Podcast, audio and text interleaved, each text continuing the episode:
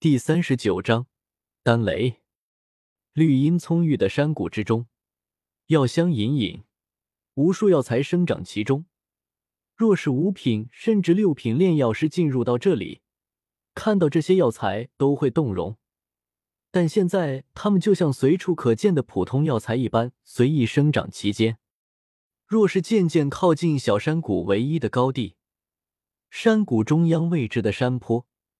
丹香逐渐压过药香，哪怕许多珍稀药材同时散发的清香，也无法与山坡之上药鼎之中所传出的丹香相比，因为里面炼制的正是七品终极丹药素心丹。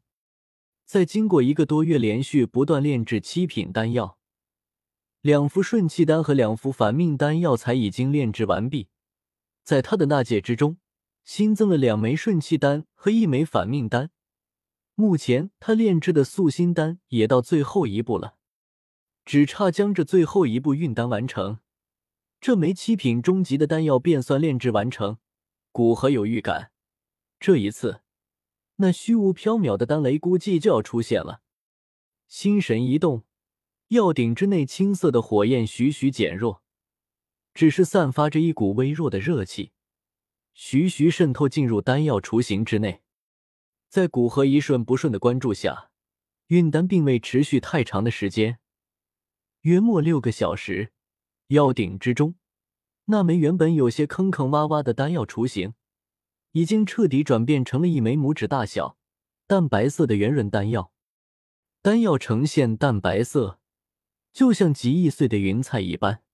其上所蒸腾而起的丹香，闻一口，似乎连心神都稳定不少。就在丹药彻底成型之时，山谷的半空之中突然迅速变得阴暗起来，厚重的乌云在半空中凝聚着。这一次不同于原来炼制七品低级丹药，只是凝聚乌云，显示天象变化。在那乌云之中，还可以看到一道道银色的闪电，如蛇一般四处游走着。使人一看便可以感知到里面所蕴含的恐怖能量，这就是丹雷吗？古河轻声自语道，一股战速般的激动在心中悄然而生。身为一个炼药师，能炼制出一枚召唤丹雷的丹药，是一种极大的荣誉。无数已经功成名就的六品甚至七品炼药师，就是为了这一愿望而不懈的提升炼药术。就是为了亲自炼制一枚召来丹雷的高阶丹药，这是一种来自天地的肯定，是一种莫大的荣耀。天地之间，品阶过高的丹药出世，蕴含其间的雄浑之力，便是会引发天地动荡，最后与天空之中凝聚丹雷。所以，对于古河来说，这一天是不同寻常的一天，因为他在这一天召唤出丹雷了。哪怕之后无数次召唤出更加强大的丹雷，但作为他的第一次，他觉得这一天的情景肯定会深刻于其记忆之中。天空之中的异象让小医仙和青灵两人停下修炼，看向天空上弥漫的乌云。这是丹雷？小医仙语气带着不确定。不过，在看到乌云之中的银芒，心中再无疑惑。这景象的确与师傅以前所的丹雷景象相同，惊喜的出声道：“真是丹雷！师傅炼制的丹药召来丹雷了。”小医仙姐姐，什么是丹雷呀？看着兴奋的小医仙，青灵脸色微红的问道：“师傅曾经说过，丹雷就是丹药之中所蕴含的能量，引起天地之间能量的本能汇聚，最后形成丹雷。”就犹如巨石吸引灰尘一般，能量极大的事物对能量弱小的事物的吸引。小医仙美目崇敬的看着古河，为青灵普及这丹雷的知识。说到最后，小医仙将目光收回，看向青灵，不好意思的说道：“其实师傅最后举的那个例子，我也不是很懂。总之就是炼制丹药能招来丹雷的炼药师。”都是能在斗气大陆称得上炼药大师的人，哪怕那些中州的一流势力，都会成为争相拉拢的对象。哦，大人真厉害啊！青灵惊叹的说道，虽然不知道小医仙姐姐说的是什么，但是好厉害，感觉的说，就是不知道师傅能不能接下丹雷。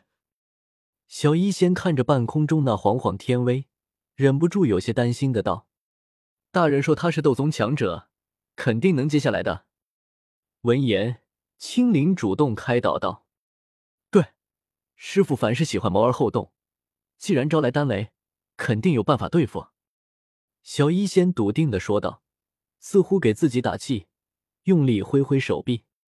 天空中的乌云在古河心情激荡之时。变得越来越厚重，远远望去，犹如黑色的石块悬浮于半空之中，欲要压倒下来一般，给人一种压抑之感，让人心里喘不过气来。古河左手在那戒之上一抹，一团亮银色光芒闪过，地妖龟出现在古河上空。轰！就在古河刚刚取出地妖龟之时，那厚重的乌云中。银色闪电在乌云之中交汇的越来越激烈，约莫十几秒之后，银芒突然往中心处汇聚，形成一道手臂粗细的银色闪电。闪电成型的刹那，便挣脱开乌云的束缚，直往正下方的淡白色丹药射去。古河仰着头，看着那爆射而来的银色闪电，心神一动，地妖龟右脚往空中一蹬。整个身影化为一道银芒，对着那爆射而来的闪电冲去，右拳蓄势，直直对着闪电击去。一拳之下，闪电破碎开来，破碎了的无数细小闪电通过其手臂缠绕在地妖龟身上。几秒之后，那些细小的闪电消失，地妖龟身上的银芒似乎更加耀眼了。自地妖龟出现到闪电击落下来，不过眨眼的时间。直到这时，小医仙两人才满脸震撼的看着半空中银色的身影，震惊的说道：“那是什么？从未听师傅说过，能将丹雷直接击碎的东西，难道是师傅在黑角域获得的？以前从来不知道，估计是大人所说的秘法吧。”青灵不确定的说道。殊不知，他的猜测的确就是答案。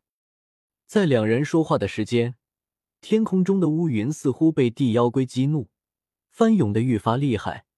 片刻后，又是三道比先前更加粗壮的雷霆，带起轰隆隆的炸响声，从乌云之中暴掠而出。